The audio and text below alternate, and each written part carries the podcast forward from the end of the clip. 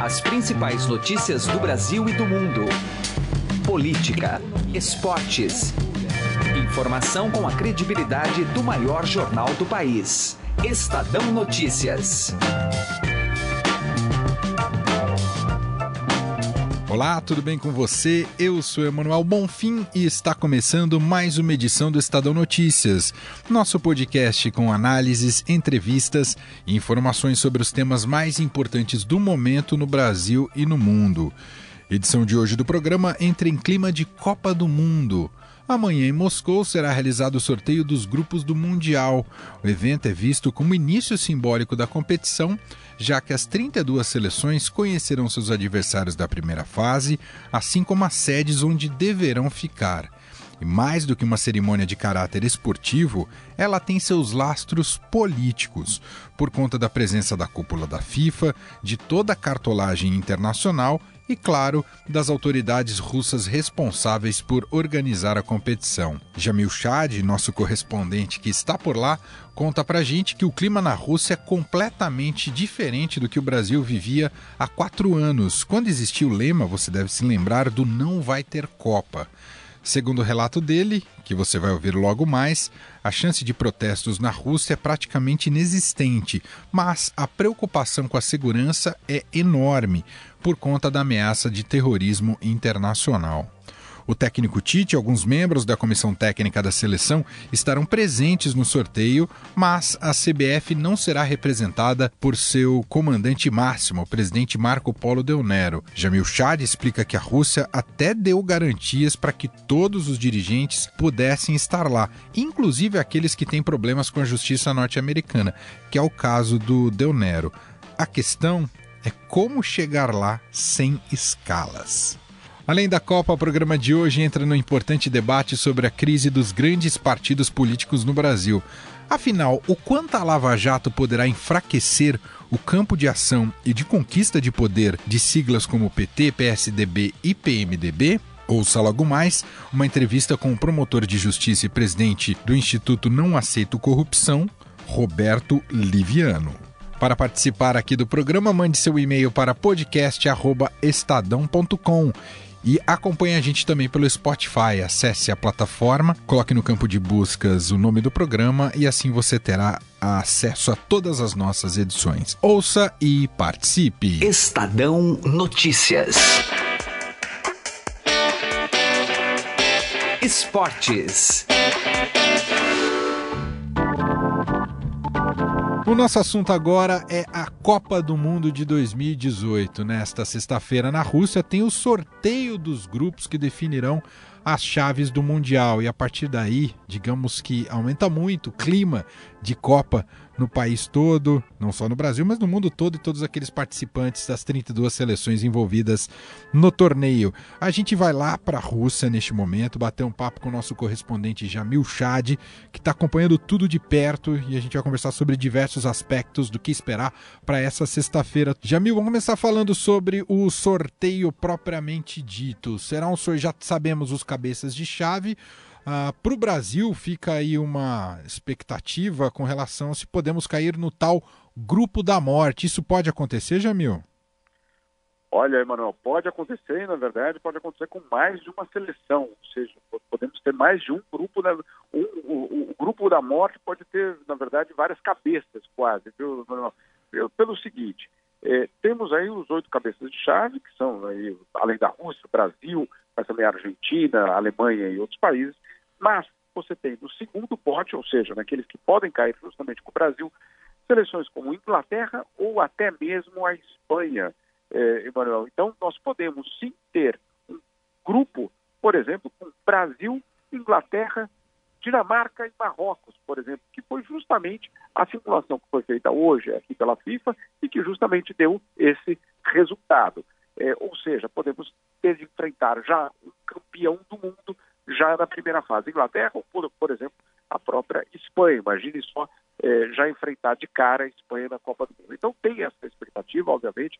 Isso é algo bastante relevante. Os técnicos aqui chegando já hoje, aqui em Moscou. Então, por exemplo, o Tite é, falando, até tentando minimizar, dizendo: olha, é até bom um grupo forte, porque daí vai fortalecer a seleção já para as próximas fases. Outros são um pouco mais, é, eu diria até é, realistas. O São Paulo, o técnico da Argentina, que chegou dizendo que, claro, quer é, saber com quem ele vai jogar, é, porque justamente tem uma expectativa aí de que, claro, a Argentina vai precisar é, enfrentar uma, uma, uma, resistência até bastante grande na sua própria torcida, que veio andando bastante desconfiada. E ele, por exemplo, colocou o Brasil como o favorito para a Copa do Mundo. Então você tem aí, obviamente, diferentes posições, diferentes análises, mas todo mundo querendo saber o quem é que é, vai, vai cair desses grupos, mas não só os grupos, viu, Manuel? Isso é a questão interessante. Mas também onde vai ficar na Copa do Mundo, né? Qual vai ser ou qual vai ser o roteiro dessas seleções durante a Copa do Mundo aqui nas várias cidades da Rússia. E nesse sentido, Jamil Chad, o Brasil, a comissão técnica da seleção brasileira já tem uma estratégia definida, porque a Rússia, tal como a Copa aqui no Brasil, país de dimensões bastante grandes, e como é que qual, qual é a estratégia que o Tite vai desenhar? Olha, curioso, viu, Manuel? Porque, olha, em 2014, nós ouvimos aí da CBF, do governo, dos organizadores da Copa, que a seleção tinha que viajar, né? que a seleção tinha que percorrer o Brasil. Então, só para você ter uma ideia, aí nós começamos em São Paulo, fomos para Belo Horizonte, fomos para Fortaleza, fomos para Brasília, né? e só não fomos para o Rio de Janeiro porque a seleção não chegou na final. Mas, enfim, o Brasil percorreu aí uma boa parte do território nacional. Agora, na Rússia, é curioso, a, a estratégia da CBF é viajar o menos possível. Olha só, claro, né, deve fazer sentido em termos esportivos não viajar tanto, né? Porque a gente sabe muito bem que aquelas viagens, no caso do Brasil, elas atendiam não a uma questão é, esportiva, mas essencialmente uma questão política, né, Emanuel? Isso não fica, não mais nenhuma dúvida. E agora, o que, que o Brasil quer aqui na Rússia? O Brasil quer é, ter o, o, o mínimo é, o, o, na verdade, os trajetos mais fáceis. Então, por exemplo, o Brasil escolheu como sua base Sochi, uma cidade no sul da Alemanha, inclusive sede das Olimpíadas de Inverno, quer ficar ali para que possa, de alguma forma, se movimentar até relativamente pouco. Se ele cair no grupo B, por exemplo, se o Brasil cair no grupo B, ele só viajaria para três cidades, ou seja, faria a própria abertura em Sochi, mas depois passaria por mais uma cidade e terminaria em Moscou. Ou seja, uma, um percurso relativamente fácil e muito diferente, Emanuel, muito diferente do que a gente viu na Copa do Mundo do Brasil, em que, é, por decisões políticas, a seleção viajou o país, e não só o Brasil viajou o país, né? Todo mundo teve de percorrer aí muitos e muitos quilômetros. Jamil, você deve lembrar bem né, que um ano antes da Copa, na Copa no Brasil, havia um clima uh, explosivo nas ruas do país, né, de muitas manifestações, e o famoso não vai ter Copa. Como é que está aí na Rússia com relação à população e o evento, hein, Jamil? É, aqui é não vai ter protesto. Essa é o, é, é, esse é o lema aqui, viu? Porque segurança bastante intensa. Obviamente, nós estamos aí numa situação muito diferente de 2014. O terrorismo é um assunto é, bastante importante para a Rússia. A Rússia que participa diretamente na guerra na Síria, no Iraque, enfim, que, que tem um interesse, vamos dizer assim, direto nesses, nesses conflitos, justamente com grupos terroristas. Então, sim, existe essa ameaça. E por existir essa ameaça, o governo faz é, na verdade, colocar é, e implementar um sistema de segurança que é tão pesado e tão pouco dá qualquer tipo de espaço para manifestações. Então, você não tem tem manifestação, você não tem um questionamento real, você tem, obviamente, um governo é, bastante centralizador, para muitas ONGs, o governo até com características autoritárias, e você tem, inclusive, vários ativistas e jornalistas presos no país. Então você tem, obviamente, Emanuel, uma situação muito diferente da que o Brasil viveu em 2014.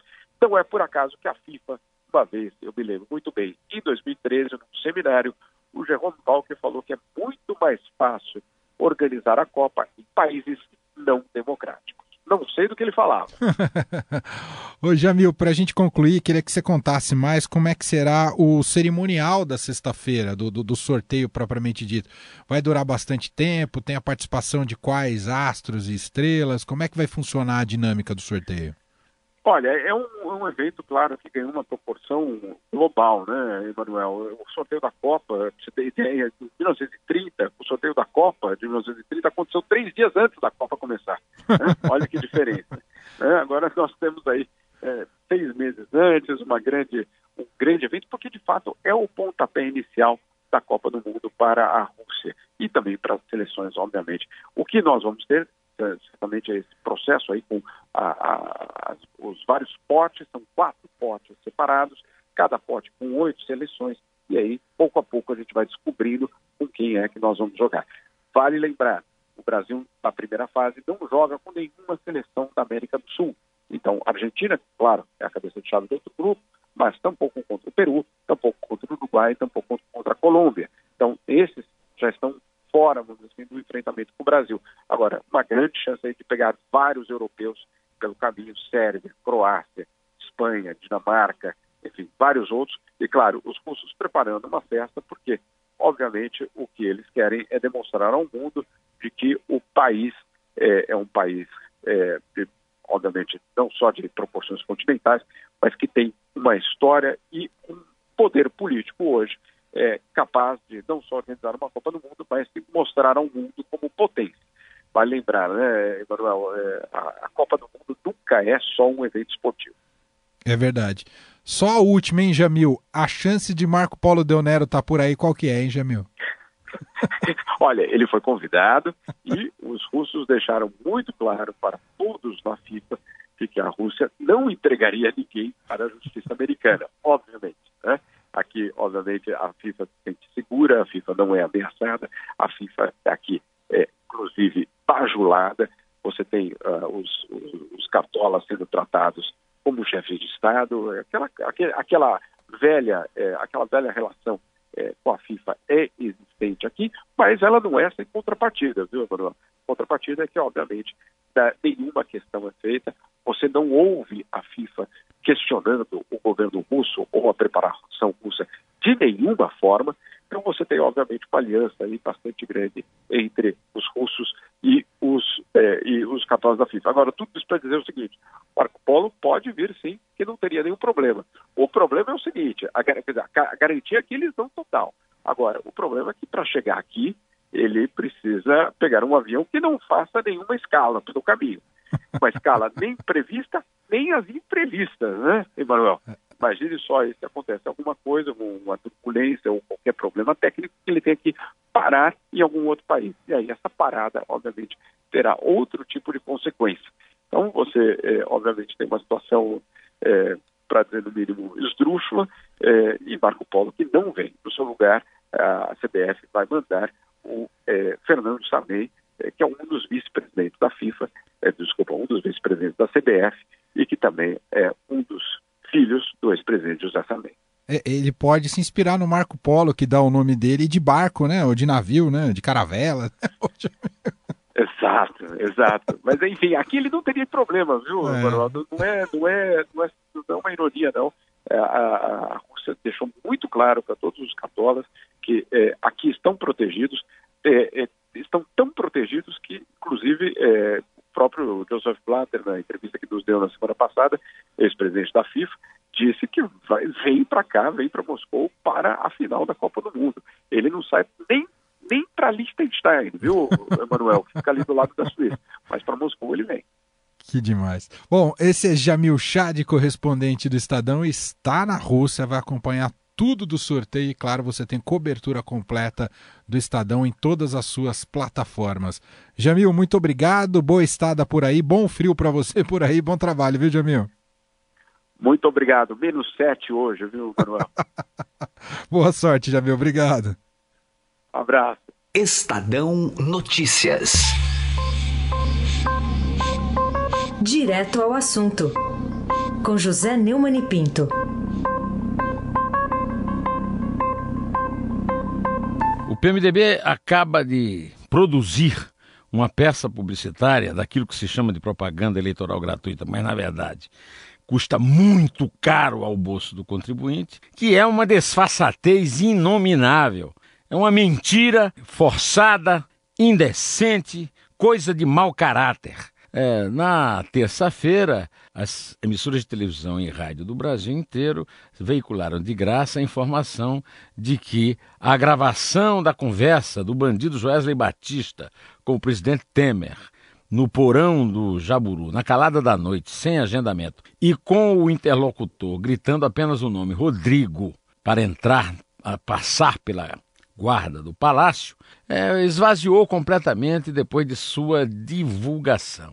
Olha, é absolutamente mentiroso. Não é verdade. A nação inteira ouviu o Temer dizer tem que manter isso, viu, para o Joesley, referindo-se especificamente ao dinheiro que estava sendo pago ao Eduardo Cunha para manter o seu silêncio. Mais grave do que isso, a gravação, que foi muito contestada pelo perito Molina, pelo advogado de defesa do Temer, Antônio Cláudio Maris, foi tida como lícita pelo Supremo Tribunal Federal. Produziu a peça de Rodrigo Janot, procurador-geral da República, que foi é, levada ao Supremo Tribunal Federal e que está aguardando o fim do mandato, porque o Temer não pode ser processado. Não pode, porque é presidente da República e tem foro privilegiado e só pode ser investigado com autorização eh, da Câmara, de dois terços da Câmara.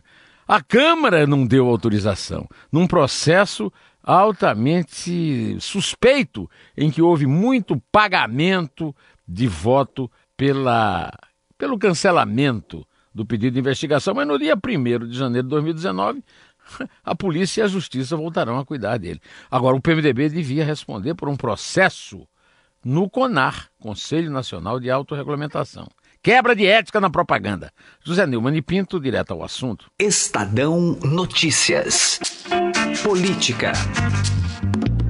Crises e escândalos envolvendo os dois partidos que polarizam seis eleições presidenciais podem favorecer o surgimento de novas forças políticas. A análise é do promotor de justiça e presidente do Instituto Não Aceito Corrupção, Roberto Liviano, que conversou com Raíssen Abac. Bom, a gente está acompanhando aí o processo pré-eleitoral, se é que já não é o eleitoral, né? Porque... Juridicamente pré, é, juridicamente, mas na prática. Na prática, né, é diferente. Só se fala naquilo. Só né? se fala naquilo. Mas dois grandes partidos que polarizaram aí as disputas mais recentes, PT e PSDB, cada um com a sua crise, vamos dizer assim. Como é que o senhor analisa esse momento desses dois partidos, fora o PMDB, né, do presidente? É, veja, é uma situação bastante peculiar né, dos dois partidos. De um lado, eh, nós temos aí o ex-presidente Lula, que, inclusive, segundo as pesquisas, estaria com uma percentagem eh, razoavelmente significativa, mas, por outro lado, uma percentagem altíssima de rejeição. Né? No entanto, ele responde a sete processos criminais, já foi condenado pela Justiça, e, se confirmada a condenação criminal pelo Tribunal Regional Federal, é, juridicamente se torna inelegível, se torna ficha suja, bastando a confirmação de condenação por órgão colegiado e assim não poderia disputar eleições. E a, ver, é, eleições. E a verdade é que, pelas perspectivas, pelo cenário que nós enxergamos, teríamos duas eleições diferentes, uma com Lula e uma sem Lula. Então a situação do PT é bastante peculiar. Do lado do PSDB, é, nós temos aí uma, uma situação que é também bastante característica, porque outro dia tínhamos aí o, o caso Aécio sendo julgado no Supremo, uma acusação gravíssima é, apontada contra ele, né? E num país com um sistema partidário minimamente organizado, o indivíduo presidindo um partido que é um dos três maiores do país teria renunciado à presidência do partido para preservar a instituição do partido. Afinal de contas, é um partido que tem condições de disputar o poder. Se não renuncia, o próprio partido exige a renúncia. Né? É, aliás, essa semana também, é, na mesma semana, no mesmo período, nós temos a questão de Antônio Carlos Rodrigues, um presidente de partido foragido da justiça. Presidente do PR. Presidente do PR, né? Bandido, Foragido da justiça, a mesma coisa, e o partido não exige a renúncia. Isso mostra a crise profunda, o apodrecimento do sistema partidário no Brasil. Os partidos políticos, eles desceram a ladeira de uma maneira tão profunda e os valores éticos, eles infelizmente não existem mais. Diante dessa situação que o senhor está retratando, há espaço para o surgimento de uma, vamos chamar de uma terceira força? Há espaço para surgimento de várias forças. Nós estamos diante de um campo aberto em relação a essa situação e não se sabe realmente o que vai acontecer. nós percebemos que estão surgindo de forma positiva e alvissareira movimentos que pregam a renovação política, como o Agora, como o Renova, que estão defendendo a ideia de forjar novos políticos com compromissos éticos. A ideia de gerar uma nova, uma nova geração de políticos que exerçam o poder voltado para o bem comum, que sirvam e não se sirvam do poder. Porque, lamentavelmente, nós temos assistido tristes espetáculos do exercício do poder em benefício próprio, que tem agudizado cada vez mais a crise de representatividade que nós assistimos, que tem atingido o ápice. Aliás, o Fórum Econômico Mundial de Davos apontou que de 137 países do mundo, o Brasil tem os políticos com o menor grau de credibilidade de todos. Nós estamos na humilhante última posição.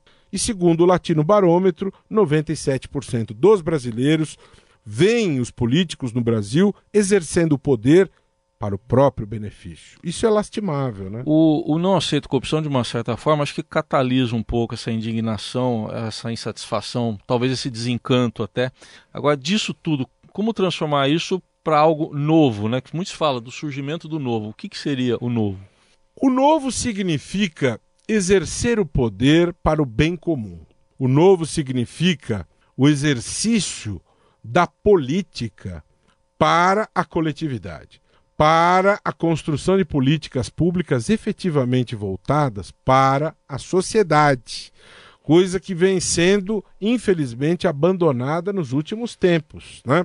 Você percebe o exercício do poder de costas para a sociedade, né? o que é inadmissível. Na verdade, a meu ver, nós vemos uma ruptura dos valores essenciais da democracia e a própria essência republicana abandonada, porque nós percebemos um processo de enraizamento no poder, deputados que estão na Câmara há sete, oito, dez ou mais mandatos seguidos, né? Sem que tenhamos aí uma renovação, uma alternância no poder, como é a essência republicana, e a ideia pelo povo, para o povo, a representação do povo se perdeu. Então nós precisamos resgatar isso. Efetivamente, quem está ali representar o povo, prestar contas para o povo, exercer o poder em nome do povo, respeitar o povo. Não fazer como se fez em 29 de novembro, que foram destroçadas as 10 medidas que quase 3 milhões de brasileiros pediram para melhorar o controle da corrupção. E elas foram pisoteadas, sem dó nem piedade. E o presidente da Câmara, ao ser entrevistado depois da sessão, sobre a avaliação dele, respondeu: uma sessão democrática. Aquilo foi tudo menos democrático. Estamos falando exatamente de um ano atrás, só para a gente fechar então, doutor Liviano, é, o que, que dá para projetar para a eleição do ano que vem? Vai ser a, a, eleição em que as pessoas vão escolher quem elas não querem, é isso? Com certeza, este será um fator importante. As pessoas estão prestando mais atenção a corrupção é um, um fator que angustia o brasileiro, de novo voltando aos números, Latino Barômetro 2017, pela primeira vez em mais de 20 anos de pesquisa, o tema corrupção ocupa o primeiro lugar como angústia de um povo da América Latina, e é no Brasil, e quase um terço dos brasileiros tem esse como principal essa a principal preocupação. Mais que saúde, mais que educação, mais que desemprego. Portanto, isso tem grandes motivos, há grandes motivos para imaginarmos que isso vai ocupar uma posição importante na definição do voto. Hoje os brasileiros sabem quem são os ministros do Supremo Tribunal Federal. Eles estão acompanhando o julgamento do Supremo Tribunal Federal. Eles não sabem quem compõe a seleção brasileira de futebol, mas sabem quem julga os casos no Supremo.